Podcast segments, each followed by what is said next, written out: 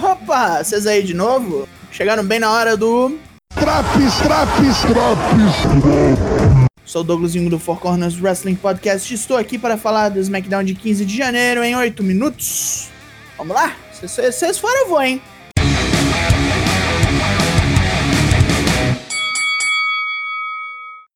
Roman Reigns estuda o contrato de sua luta com Adam Pearce no Rumble e Paul Heyman diz que a burocracia é padrão, mas falta algo para personalizar.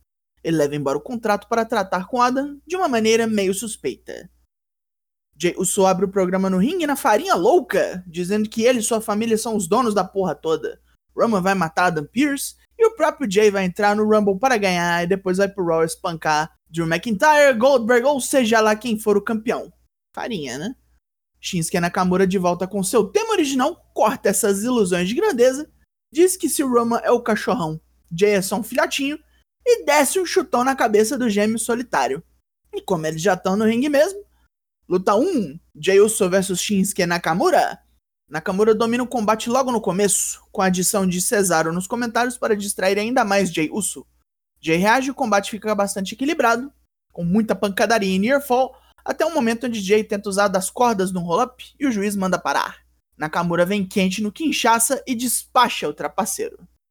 Sonya Deville e Adam Pearce discutem as chances do careca contra Roman, quando Heyman chega cheio de sua habitual lábia, dizendo que uma luta no DQ o beneficia.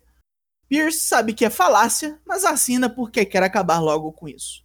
Jay Uso ameaça o juiz Charles Robinson de demissão pelo que aconteceu na luta com Nakamura. É uma Karen esse filho da puta, né? Os Street Profits são entrevistados após um recap da situação deles, onde prometem acabar com os Dirty Dogs e recuperar seus títulos, sem medo do que pode acontecer. Roman Reigns e Apollo Cruz estão conversando. Estranho, não? Quando Heyman chega com o contrato. Roman se recusa a assinar, dizendo que não queria uma no DQ, que era uma luta last man standing. Heyman diz que Pierce nunca vai topar, e Roman manda um sonoro te vira no ringue, chegam Natália e Tamina. O Riot Squad chega logo após, com uma Billy Kay completamente avulsa, fazendo companhia. Detesto isso. Luta 2, Natália vs Liv Morgan. Uma demonstração divertidíssima de luta greco-romana entre as duas, com Natália obviamente em vantagem pela força física. Liv faz o que dá ali com velocidade e agilidade maiores, mas continua apanhando. Ao tentar um sharpshooter para fechar o combate, Natália deixa Liv escapar e toma um Jersey Cut Breaker com uma contagem de dois. Billy sai do comentário para gritar com o juiz, toma um apavoro de Tamina e entra no ringue toda confusa. Com a distração, Natália dá um roll-up em Liv e acabou essa palhaçada. Rey Mysterio e seu filho Dominic chegam ao ringue, em contraste com o solitário King Corbin. O que aconteceu? Dá noite de folga pros dois cool lá? Luta 3, Rey Mysterio vs King Corbin. O combate padronizado Corbin contra alguém menor que já conhecemos bem. Dominic estava no comentário, sai para encarar Corbin e apanhar, o que distrai Ray, fazendo La Leyenda de los Voladores tomar um End of Days e bater no chão igual um saco de bosta. Mais uma vez, Paul Heyman procura Adam Pearce para falar sobre o contrato da luta. Pearce só quer assinar e ser deixado em paz, mas Roman quer que a assinatura seja no ringue. Ray e Dominic conversam sobre a cagada feita pelo jovem mistério, mas o novato está irredutível e quer pegar o reizinho de Araque de porrada. Ray diz que já que ele quer isso mesmo, conhece alguém que pode ajudá-los a resolver a situação.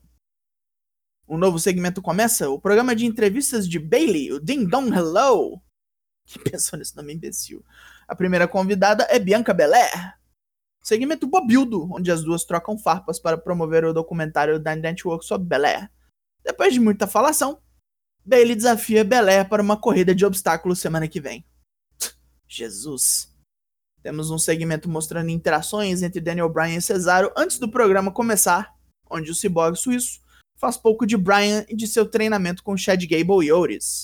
Se você acha que isso vai virar uma luta hoje, Bryan, acertou, miserável! Luta 4, Daniel Bryan versus Cesaro. Um bate de extrema competência entre dois dos melhores profissionais que essa empresa tem cheio de manobras muito boas e jogadas de mestre. Um tenta desmontar o outro, com Cesaro focando a perna de Brian depois que o barbudo chutou o corner post por engano. E depois de muito apanhar, o Brian reage, mas não consegue ali a ofensiva 100%, graças à perna machucada.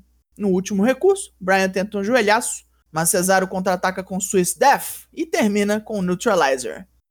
Carmela é entrevistada no backstage, confiante de que é melhor que Sasha Banks e que ganhar o título feminino é questão de tempo. Logicamente, Banks invade a área e mete a mão em Carmela, dizendo que a loura só ganha um title shot se Banks puder pegar o assistente dela de porrada no ringue. Farofa! Isso chama farofa! É esse o nome! Luta 5, Apollo Cruz vs Sami Zayn. Mais uma vez trazendo seus cinegrafistas, Sami Zayn pega Apollo de porrada com Big E nos comentários. Apollo abre o confronto com um dropkick animal, porque foda-se. Zayn obviamente não tem chance nenhuma aqui num confronto direto, então ele tenta desviar e acertar onde pode, indo pro jogo sujo no final das contas. Ele tenta um roll-up em Apollo puxando o cuecão, mas o juiz manda parar de putaria quando vê. Apollo paga na mesma moeda e leva melhor porque foda-se. Pós-combate, Apollo pega o título intercontinental de Big E e os dois se estranham.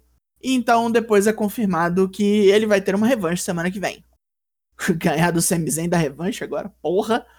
Roman Reigns chega ao ringue para assinatura do contrato, totalmente numas de transformar isso numa puta cerimônia de humilhação. Toma a cadeira do careca, faz todo o rolê passivo-agressivo pra cima do cara, e finalmente ele assina, dizendo que este contrato é o último que Pierce vai assinar na vida. Pierce diz que esperou a noite toda por isso e sai do ringue. Na rampa ele dá uma mancada, pega o microfone e diz que seu joelho vem incomodando como um machucado antigo que de vez em quando dói. Mas ele diz que Roman não precisa se preocupar, pois se ele não conseguir lutar, o contrato tem uma cláusula padrão que cobre isso, um substituto à altura da tarefa. E ele até já pensou em quem?